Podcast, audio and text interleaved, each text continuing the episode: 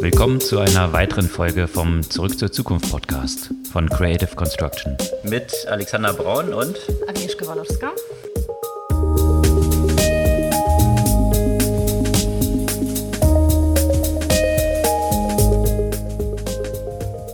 Was es diese Woche Neues gab, beleuchte ich heute urlaubsbedingt ohne Agnieszka. Und da gab es eine ganze Reihe von Entwicklungen, die sich tatsächlich um Privacy gedreht haben, aus mehrerlei Perspektive. Einerseits Apple, die bekannt gegeben haben, dass sie ein neues Feature oder besser gesagt zwei neue Features lancieren zum Analysieren von anstößigem Material, also sexuellen Bildinhalten, insbesondere auch Kinderpornografie, um das entsprechend ausfiltern zu können. Und auf der anderen Seite rund um die Kryptoindustrie, wo eine Reihe von Vorschlägen im US-Senat vorliegen bezüglich der Regulierung mit entsprechenden Auswirkungen auch auf Privacy-Themen. Außerdem gab es auch noch News rund um Robinhood, die ja ziemlich enttäuschend an der Börse gestartet waren. Jetzt ist Robinhood selbst eine Meme-Aktie geworden mit einem Anstieg von über 80 Prozent, was dahinter steckt. Und Facebook wiederum auch zum Thema Privacy. Sie hatten hier Wissenschaftler ausgeschlossen von der Analyse von Werbedaten. Da gibt es jetzt eine Rüge von der FTC gegen Facebook. Auch nicht weiter überraschend mal wieder. Facebook im Kreuzfeuer dort. Ferner Gorillas, die planten ja eine weitere Funding-Runde mit sehr hoher Bewertung. Da scheint es jetzt einen Dämpfer zu geben und aktuelle Entwicklung. Und ein Startup aus China, was für sehr viel Furore sorgt im Fast-Fashion-Bereich, worum es sich dort dreht und warum das Unternehmen so erfolgreich ist. Und aus dem Umfeld von Tech-Entwicklung, Drohnen waren ja lange ein sehr großes Thema im Logistikbereich, sowohl bei Amazon als auch DHL. Jetzt gibt es hier eine ganze Reihe von Dämpfern und entsprechend Rückzüge eigentlich beider Unternehmen aus diesem Umfeld. Und dann noch aus der Sektion von Digitalisierung und den Stand, auf dem Deutschland da so unterwegs ist und insbesondere die CDU mit einer Sicherheitslücke in der App und einer, naja, etwas unprofessionellen Reaktion darauf. Bevor ich in diese Themen im Detail jetzt einsteige, nochmal die kurze Erinnerung. Ihr könnt unseren Podcast sehr gerne abonnieren. Einfach in eurer Podcast-App oder dem Player eurer Wahl auf Follow klicken und dann erhaltet ihr jeden Dienstag ganz früh am Morgen die neueste Version unseres Zurück zur Zukunft Podcasts bei euch im Player. Jetzt mal ein Einstieg in die Themen Privacy. Da hatten wir bereits 2015 eine Trendstudie zugeschrieben mit der Prognose, dass Privacy eines der größten Themen werden würde. Natürlich im Tech-Umfeld durch die Transparenz von Daten, Verfügbarkeit von Daten, dass das ein sehr, sehr zentrales Thema werden würde. Die Belege sehen wir jetzt gerade in der vergangenen Woche sehr intensiv rund um Krypto, rund um Apple und rund um Facebook. Vielleicht mal mit Krypto angefangen. Da liegt jetzt in den USA ja eine neue Regulierung vor. Also geht um ein Infrastructure Bill, also eine sehr umfangreiche Finanzierung des Ausbaus der Infrastruktur in den USA, die Billionen kosten soll. Und in so einem Bill muss dann natürlich auch immer dargestellt werden, woher die Finanzierung auch kommen soll. Und da hatten jetzt einige Senatoren den Vorschlag eingebracht, man könnte doch 28 Milliarden über den Verlauf von zehn Jahren, das ist natürlich ein Tropfen auf den heißen Stein, wenn man sich anschaut, wie viel dort ausgegeben soll für Infrastruktur, aber nichtdestotrotz diese 28 Milliarden über zehn Jahre sollen aus der Besteuerung von Kryptoassets kommen. Und um das realisieren zu können, ist es natürlich erforderlich, auch identifizieren zu können, wer denn welche Kryptoassets hält. Und das ist genau der Vorschlag, der jetzt dort eingebracht wurde von einer Reihe von Senatoren. Und das ist auf sehr heftige Kritik gestoßen, natürlich von der Kryptoszene, wie vorauszusehen war. Die kritisieren, dass diese Formulierungen in Vorschlag Vorschlag viel zu weit gefasst sind. Also jetzt nicht nur Krypto-Plattformen betreffen, sondern auch Developer, die im Krypto-Umfeld unterwegs sind oder auch potenziell Miner, die eben diese Infrastruktur zur Verfügung stellen, um Kryptowährungen zu meinen. Also eine Formulierung, die so breit gefasst ist, dass sie eigentlich fast jeden, der irgendwas in irgendeinem Kontext mit Krypto zu tun hat, betreffen würde. Und in Konsequenz würde das bedeuten, dass all diese Player bis hin zu den Developern eigentlich tracken müssten, wer die Nutzer sind. Also also die Adressen und Kontaktinformationen, also das klassische KYC, also Know Your Customer, genau wissen, wer die User sind, die irgendwie mit Krypto über sie in Kontakt kommen. Und das müsste Ergebnisse den entsprechenden Steuerbehörden in den USA verfügbar gemacht werden. Und wenn man sich mit der dezentralen Struktur und Krypto etwas auskennt, dann weiß man, dass es sehr stark an die Fundamente von Blockchain und Cryptocurrencies geht und dementsprechend auch heftig der Aufschrei. Vor dem Hintergrund dieser Privacy-Implikationen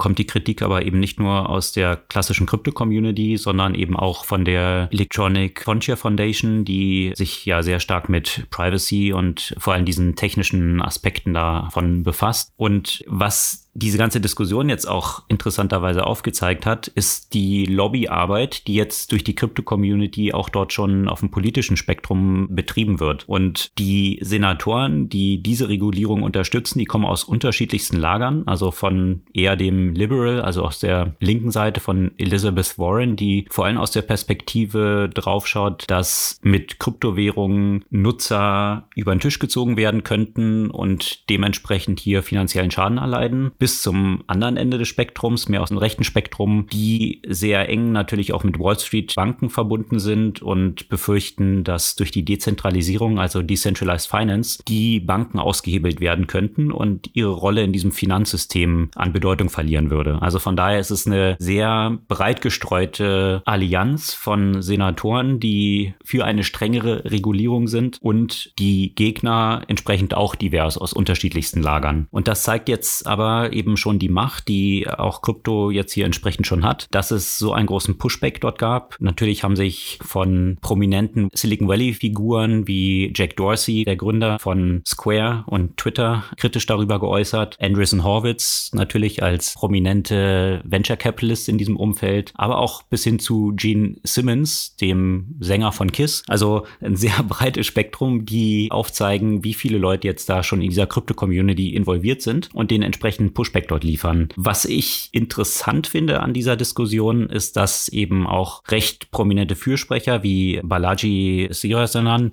der auch für Andreessen Horwitz längere Zeit als Partner gearbeitet hat und sehr tief in dieser ganzen Krypto-Community drin ist, der kennt sich natürlich sehr gut aus mit Krypto und auch den technischen Aspekten dahinter und hat immer betont, dass die Blockchain, so wie sie existiert, also vor allem eben die, die Bitcoin-Blockchain, so dezentral ist, dass eigentlich Ihr gar nichts anhaben könnte, weil das war ja mal diese Diskussion, wie erfolgreich kann Bitcoin werden und könnten nicht Regierungen dort den Schalter umlegen. Und er hat halt immer gesagt, dass dort eigentlich gar keine Gefahr droht, weil die Blockchain dezentral ist und deswegen könnte keine Regierung das wiederum aushebeln. Das Interessante ist, wenn man jetzt sich aber so die Tweets anschaut, genau von ihm auch, dass er sagt, das wäre jetzt eine totale Katastrophe, diese Kryptoregulierung, weil es an die Grundfesten der dezentralen Struktur der Bitcoin-Blockchain geht. Also das finde ich so ein bisschen verwirrend. Was ist es nun? Also ist sie so unangreifbar gegenüber Regulierung von landesspezifischen Regierungen oder ist sie halt doch recht angreifbar und fragil? Und jetzt könnte man natürlich sagen, es hängt vielleicht damit zusammen, dass man verhindern möchte, dass die Innovation dann halt nicht in den USA stattfindet, wenn entsprechend die USA die Regulierung hier anziehen und dann in anderen Ländern die Restriktionen nicht so weitreichend sind, dass sich dann entsprechend die Krypto-Community dorthin verschiebt. Aber letztendlich finde ich die Diskussion, die dort gerade stattfindet, ganz interessant und wird einen großen Impact haben. Und jetzt sieht es so aus, als ob dieser Vorschlag dort entsprechend abgemildert wird und jetzt mal schauen, welcher Vorschlag letztendlich dann durchgehen wird. Aber interessant ist zu sehen, dass das ein vor kurzem noch relatives Nischenthema wie Kryptowährungen jetzt dazu geführt hat, dass der gesamte Infrastructure Bill, der jetzt hier zur Diskussion steht, an diesem Thema jetzt zu scheitern droht. Das demonstriert so ein bisschen, wie weit in dem Massenmarkt und auch im Institut institutionellen Investmentmarkt Kryptowährungen schon angekommen sind.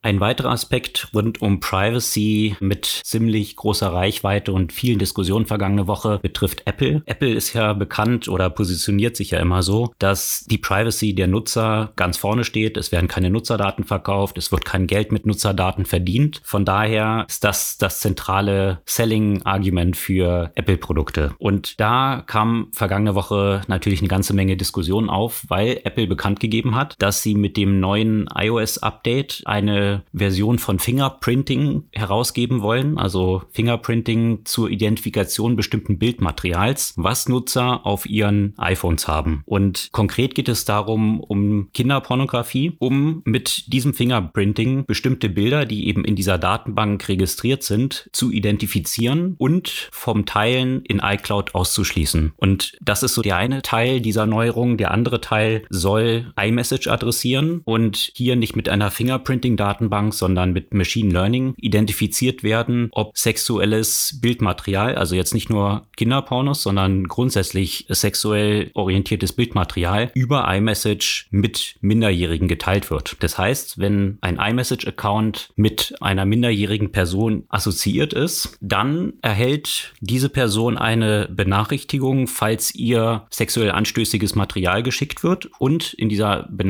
steht dann entsprechend drin, dass die Eltern dieser minderjährigen Person informiert werden, dass ihnen sexuell anstößiges Material gesendet wurde oder dass sie versucht haben, dieses zu versenden. Und das hat natürlich jetzt auch zu großen Diskussionen geführt. Edward Snowden zum Beispiel hat sich eingeschaltet und gesagt, dass es ein Desaster ist, was Apple hier versucht, weil die Konsequenz daraus sein könnte, durch diesen Backdoor, der dann eigentlich entsteht auf die iPhones, dass entsprechend repressive Regierungen diesen nutzen werden, um jetzt nicht nur nach kinderpornografischem Material zu suchen, sondern entsprechend auch Bilder, die von Dissidenten geteilt werden, entsprechend zu filtern. Und das gleiche natürlich in Messages. Da geht es jetzt ja nicht nur um diese Fingerprinting-Datenbank, die angepasst werden könnte, sondern halt um Machine Learning, um das Material, was über Messages versendet wird, zu identifizieren und auszuschließen. Und da stellt sich dann natürlich die Frage, wie groß wird der Druck dann, den Regierungen auf Apple ausüben können? Man muss nur an China denken oder an andere. In Indien gab es auch schon entsprechend einen Push gegen Apple, hier bestimmtes Material auszuschließen. Wie groß kann der Druck dann werden, wenn technologisch die Vorkehrungen schon existieren, dass man dann über ein Backdoor entsprechend Material filtern kann und Nutzer melden kann? Und das ist genau die Diskussion, die jetzt stattfindet. Apple zieht sich da auf den Standpunkt zurück, dass sie sagen, nein, nein, das ist gar nicht so. Letztendlich die iPhones bleiben nach wie vor privat. Nur wenn Nutzer versuchen, dieses Material in der iCloud zu speichern, also was die meisten Nutzer ja eingestellt haben als Backup für ihre Bilder, dann würde das entsprechend mit dieser Fingerprinting-Datenbank verglichen. Letztendlich gibt es hier natürlich auch einen längeren Artikel dann von der Electronic Frontier Foundation genau zu diesem Thema, die analysieren, was die Konsequenz davon sein könnte. Es ist interessant, natürlich gibt es da sehr gegensätzliche Meinungen. Auf der anderen Seite steht wiederum die Diskussion rund um die grundsätzliche Verschlüsselung der iCloud. Das war ja 2018 nach einer Einsprache des FBI von Apple verschoben worden. Man hatte schon mal gesagt, dass die iCloud entsprechend so encrypted wird, dass Apple dazu auch keinen Schlüssel mehr hat. Das hatte man erstmal auf Pause geschaltet und es ist zu vermuten, dass diese Entwicklungen, die jetzt stattfinden, um zu verhindern, dass überhaupt kinderpornografisches Material in der iCloud landet, die Vorbereitung dafür sind, dass dann die iCloud im nächsten Schritt tatsächlich so encrypted werden wird, dass hier keine Handhabe mehr von irgendwelchen Regierungen existieren könnten, Apple zu erpressen, darauf zuzugreifen, weil Apple selbst den Schlüssel nicht hat. Also das sind so die gegensätzlichen Meinungen. Die einen sagen entsprechend, es könnte ein Vorteil für Privacy sein. Die anderen sagen, es stellt ein Backdoor dar und ein Backdoor wird immer auch entgegen dem eigentlich intendierten Zweck verwendet werden. Also eine sehr lebhafte Diskussion, die dort stattfindet, die ein bisschen an diesem Privacy-Image von Apple zu kratzen scheint. Über sein Privacy-Image nicht so viel Gedanken muss sich Facebook machen. Die sind ja sowieso bei den meisten schon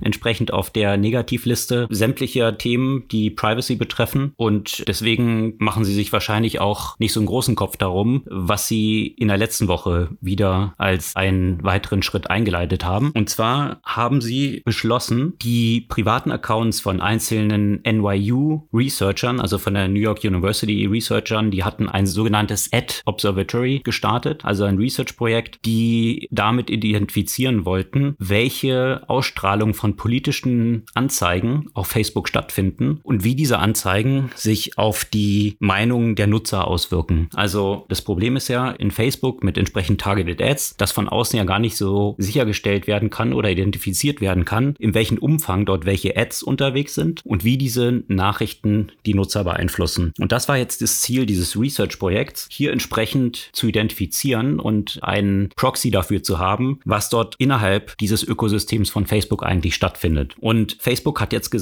dass sie eigentlich aufgrund von Privacy-Gründen dazu verpflichtet sind, das jetzt zu unterbinden, weil sie ja auch schon mal von der FTC eine Strafe über mehrere Milliarden erhalten hatten. Es drehte sich da um den entsprechenden Cambridge Analytica-Skandal, wo umfangreiche Nutzerdaten eben gescraped worden sind. Und sie berufen sich jetzt darauf und sagen, ja, wir dürfen es ja gar nicht. Scraping hat ja entsprechend die FTC aus Privacy-Gründen verboten, also müssen wir euch leider ausschließen. Das wurde natürlich sofort dementiert von der FTC selber. Die sah sich dann, also die Regulierungsbehörde der USA, sah sich gezwungen, einen sehr, sehr klaren Letter dort zu veröffentlichen, wo sie gesagt haben, dass es absolut vorgeschoben ist von Facebook, dass die FTC diese Ermittlung des Ad Observatory der NYU unterstützen und dass es in keinerlei Hinsicht Probleme aus Privacy-Perspektive bedeuten würde. Also von daher von vorn bis hinten eine absolute Widerlegung der Argumentation von Facebook und Facebook hat trotzdem gesagt, dass sie diese Zugänge nicht wiederherstellen werden. Also von daher wahrscheinlich jetzt keine große Überraschung. Die meisten, die die Entwicklungen über die letzten Jahre bei Facebook verfolgt haben, werden jetzt nicht überrascht sein, dass Facebook jetzt sich nicht so große Gedanken darüber macht, wie sie hier aus dieser Privacy-Perspektive erscheinen könnten, weil ich denke, das sollte bei den meisten Nutzern angekommen sein, dass das wahrscheinlich die geringsten Bedenken bei Facebook unterdessen sind. Größere Bedenken kann man bei einem anderen Startup haben oder Startup, Facebook ist ja schon kein Startup mehr, Shine geschrieben S-H-E-I-N, ist eine Shopping-App für Fast Fashion, also diese Kleidung, die extrem wenig kostet, zumindest in direkten Kosten, wenn man die kauft. Den ganzen Nebenkosten, die entstehen, die lassen sich wahrscheinlich schwer beziffern, weil entsprechend Fast Fashion eine der Industrien ist, die ganz an der Spitze stehen, was die ökologischen Konsequenzen dieser Industrie angeht. Also negative ökologische Konsequenzen in jedem Schritt der Wertschöpfungskette, von dem Anbau der Grundmaterialien, den Chemikalien, die eingesetzt werden, den Arbeitern in den Fabriken, wo die Textilien produziert werden, bis hin zu dem hohen Ausschuss nicht verkaufter Ware, die dann auf Müllkippen landet. Eine riesige ökologische Katastrophe, die von dieser Industrie ausgeht. Und da gibt es natürlich die bekannten Player, die dort unterwegs sind, von Sarah über H&M bis hin zu den Direct-to-Consumer-Marken der letzten Zeit, Boohoo und Forever 21 und lauter solche Geschichten, die dort entstanden sind und jetzt jetzt eben Schein. Schein ist ziemlich unter dem Radar geflogen bisher. Wir hatten auch schon mal in einer Podcast-Folge davon berichtet. Ein Startup aus China, die zuletzt 2020 mit einer Bewertung von 15 Milliarden durch Sequoia Capital und Tiger Global Management nochmal eine große Funding-Runde gemacht haben und die nun interessanterweise größer sind in den USA als etwa H&M und Sarah. Das zeigt so ein bisschen, welche Dimension es schon eingenommen hat und die App von Hat tatsächlich auch Amazon als die am meisten heruntergeladene Shopping-App sowohl auf iOS als auch Android in den USA abgelöst. Und man vergleicht Schein auch immer so mit TikTok, ja, TikTok für Fashion, also weil TikTok ja eh nicht schnell aus China unterm Radar zunächst gewachsen ist und so verbreitet sich jetzt Schein auch mit einem substanziellen Werbebudget unterdessen auch in der westlichen Welt. Also in Großbritannien sind entsprechend die Posterwände vollgepflastert mit Schein. Also sie starten jetzt hier eine sehr starke Werbeoffensive und fokussieren sich natürlich auch sehr stark auf Influencer, die in ihren Instagram-Kanälen oder auf TikTok Scheine entsprechend bewerben. Und das muss ich schon mal sagen, würde ich mal als einen Appell für viele, die so im Instagram-Bereich unterwegs sind, vielleicht mal rausschicken, dass die sich vielleicht mal über die Konsequenzen dieser Industrie für den Planet und die ökologische Belastung dieser ganzen Branche mal Gedanken machen sollten. Dann würden sie wahrscheinlich schnell zu der Erkenntnis kommen, dass es eine tatsächlich schädliche Industrie ist, die in diesem Umfeld Umfeld keiner braucht. Es gibt dazu eine sehr empfehlenswerte Dokumentation, die auf Arte gelaufen ist. Den Link poste ich in den Shownotes unseres Podcasts, die entsprechend die Konsequenzen von Fast Fashion beleuchten und interessanterweise auch die Arbeitsbedingungen, die jetzt nicht nur in Ländern wie Bangladesch und Myanmar und so weiter, wo viele der Fabriken entsprechend stehen, herrschen, sondern interessanterweise mitten in der EU, auch in Großbritannien zum Beispiel, wo unter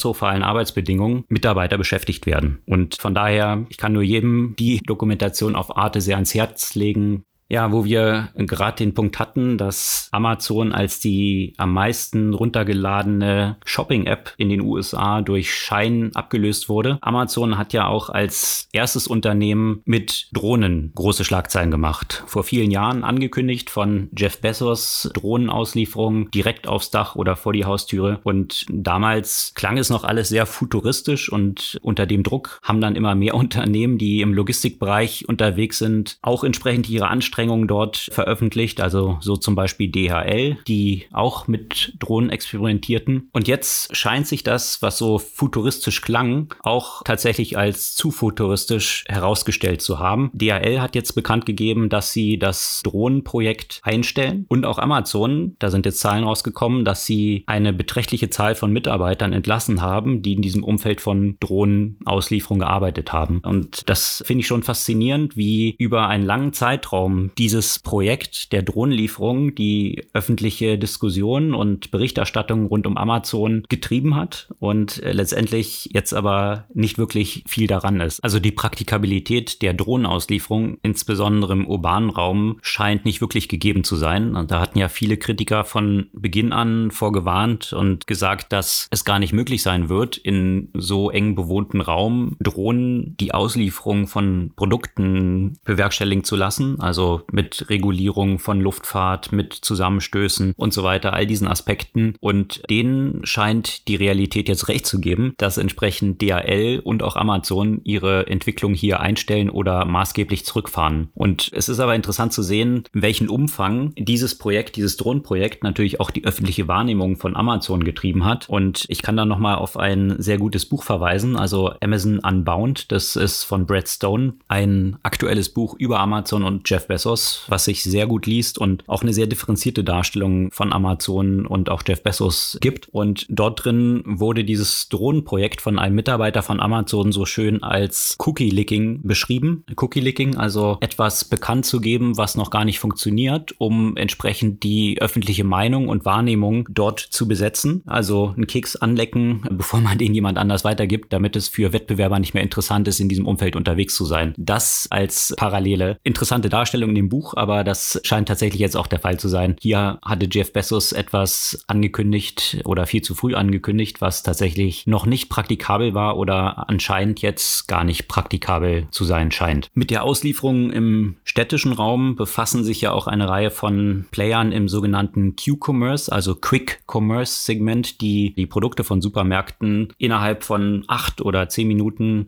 bis an die Tür der Bestellenden liefern. Da sind in der letzten Zeit eine ganze ganze Reihe von Playern in den Markt gestartet, mit sehr viel Fanfare, zum Beispiel Gorillas, zunächst mal hier in Berlin gestartet und dann schnell gefolgt nach einer sehr erfolgreichen ersten Runde, wo sie innerhalb von wenigen Monaten schon mit über einer Milliarde bewertet waren. Jetzt mit Flink vor einer Weile, die an den Markt gegangen sind und jetzt zunehmend auch der internationalen Konkurrenz aus der Türkei, Get Ear, eines der Vorbilder, und auch aus den USA, GoPuff, die eigentlich der Vorreiter in diesem Segment sind und auch schon eine substanzielle Bewertung in einer Größenordnung von 15 Milliarden jetzt aufweisen können. Und Get Ear ist mittlerweile ja auch schon in Deutschland gestartet, also zumindest in Berlin schon unterwegs und macht hier entsprechend Druck. Und GoPuff hat jetzt auch angekündigt, in Deutschland auf den Markt zu gehen. Und Gorillas, wenn man sich dort mal anschaut, wie das dort in der letzten Zeit gelaufen ist, da gibt es natürlich eine ganze Reihe von Artikeln, die waren immer mal wieder jetzt in den Schlagzeilen rund um die Arbeitsbedingungen, die dort kritisiert wurden, wobei natürlich dort auch die Aussagen sehr widersprüchlich sind. Es gibt auch eine interessante unter Artikeln von einer Weltjournalistin, die sich tatsächlich selbst als Auslieferin bei Gorillas angemeldet hatte und dort eigentlich recht positiv davon berichtet. Also inwiefern viele dieser Diskussionen dort auch sehr politisch getrieben sind, das lässt sich nicht ganz von der Hand weisen. Nichtsdestotrotz gab es letzte Woche einen längeren Artikel darüber rund um die Fragestellung der nächsten Finanzierungsrunde. Und die hatte Gorillas im Mai, wir hatten ja auch schon ein paar Mal darüber berichtet, bereits angekündigt, dass sie planen, weitere 900 Millionen an zusätzlichem Funding aufzunehmen und das wohlgemerkt zu einer Bewertung von etwa 5 Milliarden. In der Zwischenzeit haben eine Reihe von weiteren Playern ordentliche Summen geraced, also wie GoPuff zum Beispiel, die jetzt ja auch in den deutschen Markt wollen. Und man hatte bezüglich dieser Funding-Runde schon länger nichts mehr von Gorillas gehört. In diesem Artikel ist jetzt, der vergangene Woche erschienen, äh, eine interessante News drin oder hinter vorgehaltener Hand diskutiert man jetzt, dass Gorillas eine entsprechende niedrigere Bewertung planen könnte. Also jetzt Geld zu einer wesentlich niedrigen Bewertung von etwa zwei Milliarden aufnehmen könnte. Also diese geplanten fünf oder sechs Milliarden scheinen nicht erreichbar zu sein und jetzt eben auf der Suche sind zu einer Bewertung von zwei Milliarden, was jetzt erstmal in diesem Artikel auch als eine Art Fire Sale diskutiert wird. Es sei wohl auch DoorDash aus den USA im Gespräch, die tatsächlich zu dieser Bewertung Interesse haben könnten zu investieren oder eventuell sogar Gorillas ganz zu übernehmen in einem Fire Sale. Ich finde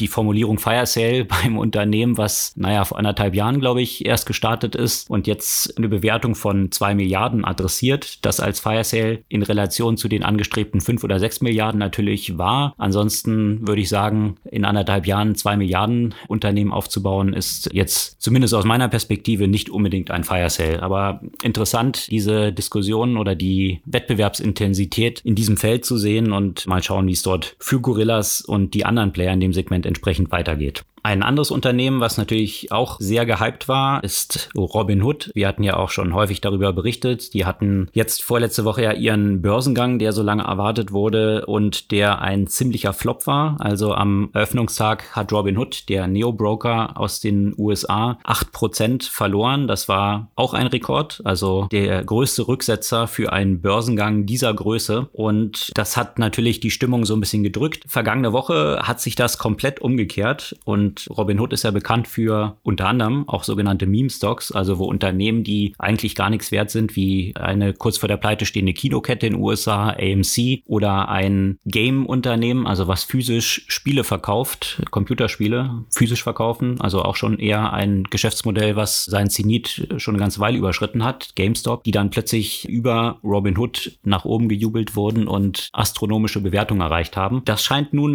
mit Robinhood selbst passiert zu sein und zwar ist ist Robinhood innerhalb eines Tages um über 80 Prozent an der Bewertung gestiegen. Und es gibt eigentlich gar nicht so einen klaren Grund dafür, also wie häufig bei den anderen auch nicht. Es wird natürlich diskutiert, ob es ein Grund sein könnte, dass dort Kathy Wood eingestiegen ist. Kathy Wood ist eine sehr berühmte Fundmanagerin aus den USA, die, wie soll man sagen, recht optimistisch, äh, vorsichtig formuliert, bezüglich vieler Tech-Titel ist. Also die sieht Tesla auch schon den Mars bevölkern in etwa, also zumindest was die Bewertung, die sie so für Tesla avisiert angeht. Die ist entsprechend wohl mit ARK Invest, ihrem Investmentfonds dort bei Robinhood eingestiegen. Das könnte ein Impuls gewesen sein, aber wie man es häufig in diesem Meme-Umfeld und solchen dramatischen Bewegungen hat, sind diese Bewegungen nicht wirklich rational zu erklären. Also, dass Robinhood in so einer kurzen Zeit jetzt plötzlich um 80 Prozent gestiegen ist, das ist mit keinerlei Marktdaten zu rechtfertigen. Was aber zu rechtfertigen ist, also wohlgemerkt hätte Robinhood damit eine Marktbewertung Bewertung jetzt aktuell von 46 Milliarden. Da haben sich jetzt einzelne Investoren bei Robinhood natürlich gedacht, diese Chance ergreifen wir oder greifen diese Gelegenheit beim Schopf und verkaufen Aktien, die sie ja noch halten von diesem Unternehmen. Und das hat tatsächlich dann Robinhood auch bekannt gegeben, dass sie planen 97 oder fast 98 Millionen Aktien, also das sind Aktien dann im Wert von 6 Milliarden, innerhalb der nächsten Zeit zu verkaufen. Wohlgemerkt sind das Aktien, die von Shareholdern über entsprechende Convertibles gehalten werden. Also das führt dann nicht dazu, dass 6 Milliarden an zusätzlichen Geld in die Kassen von Robinhood fließen, sondern das ist Geld, was dann direkt rausgeht an die Investoren, die entsprechend bei Robinhood dabei sind und waren. Und das hat dann am nächsten Tag natürlich erstmal zum Absturz von 15 Prozent geführt, vor dem Hintergrund, dass sie zuvor über 80 Prozent gestiegen waren, die Aktie. Natürlich noch ein zu verschmerzender Verlust.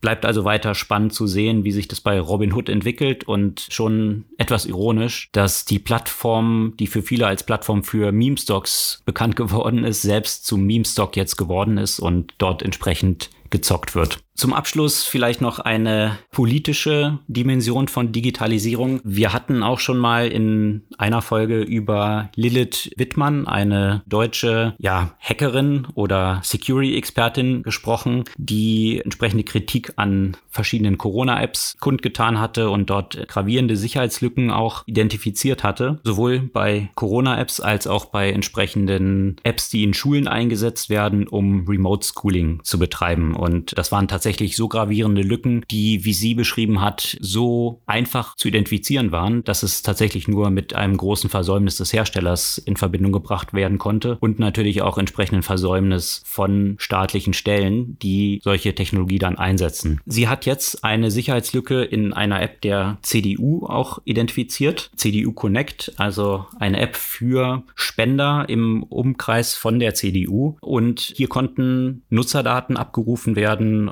also auch eine sehr gravierende Sicherheitslücke. Sie hat wohlgemerkt dann diese Sicherheitslücke auch gemeldet, bevor sie es publik gemacht hat. Die interessante Reaktion der CDU ist dann gewesen, dass sie eine Strafanzeige gegen Lilith Wittmann gestellt haben. Und das hat natürlich zu einem ziemlichen Eigentor geführt, weil die Twitter-Welt natürlich in Furore war diesbezüglich. Ich meine, wenn Sicherheitsexperten Lücken identifizieren, dann zahlen halt klassisch Unternehmen, wenn man sich äh, die Tech-Branche anschaut, die haben Programme dafür, dass zum Teil Millionen an Belohnungen ausgeschüttet werden an Sicherheitsexperten, die Lücken identifizieren. Die CDU hat hier mit einer Anzeige geantwortet, was wiederum dann dazu geführt hat, dass der Chaos Computer Club bekannt gegeben hat. Die haben ein Statement dazu veröffentlicht, dass sie künftig nicht mehr Applikationen von der CDU auf Sicherheitsprobleme überprüfen werden, was natürlich genau das Gegenteil ist, was man wahrscheinlich eigentlich erreichen wollte oder was das Ziel sein könnte, wenn man tatsächlich sich etwas mit den technologischen Implikationen dessen auskennt. Konsequenz ist dann, dass Apps von der CDU entsprechend nicht mehr in dieser Weise auf ihre Sicherheitsprobleme validiert sind, wie es bislang der Fall war. Sicherlich nicht etwas, was man sich wünschen kann, wenn man seine Nutzer entsprechend schützen möchte. Also ein ziemliches Eigentor hier in diesem Umfeld. Die CDU hat dann auch schnell zurückgerudert und gesagt, sie zieht ihre Strafanzeige zurück und hat sich bei Frau Wittmann entschuldigt. Die Konsequenz oder der Schaden ist aber wahrscheinlich trotzdem da. Der entsprechende Schaden in den Medien für die CDU und ich weiß nicht, ob jetzt der Chaos Computer Club deswegen seine Meinung ändern wird. Das als eine kleine Randnotiz aus dem politischen Umfeld und der Digitalisierung in Deutschland.